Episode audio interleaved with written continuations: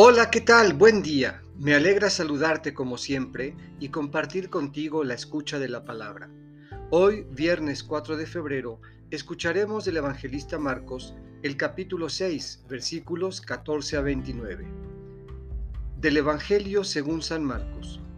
En aquel tiempo, como la fama de Jesús se había extendido tanto, llegó a oídos del rey Herodes el rumor de que Juan el Bautista había resucitado y sus poderes actuaban en Jesús.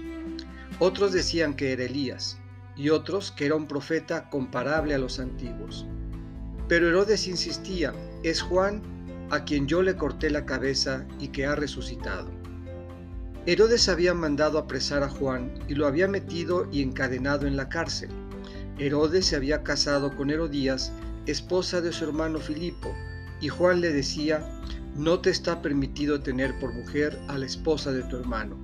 Por eso Herodes lo mandó encarcelar. Herodías sentía por ello gran rencor contra Juan y quería quitarle la vida, pero no sabía cómo, porque Herodes miraba con respeto a Juan, pues sabía que era un hombre recto y santo y lo tenía custodiado. Cuando lo oía hablar, quedaba desconcertado, pero le gustaba escucharlo. La ocasión llegó cuando Herodes dio un banquete a su corte, a sus oficiales y a la gente principal de Galilea, con motivo de su cumpleaños. La hija de Herodías bailó durante la fiesta y su baile le gustó mucho a Herodes y a sus invitados. El rey le dijo entonces a la joven, pídeme lo que quieras y yo te lo daré. Y le juró varias veces, te daré lo que me pidas, aunque sea la mitad de mi reino. Ella fue a preguntarle a su madre, ¿qué le pido? Su madre le contestó, la cabeza de Juan el Bautista.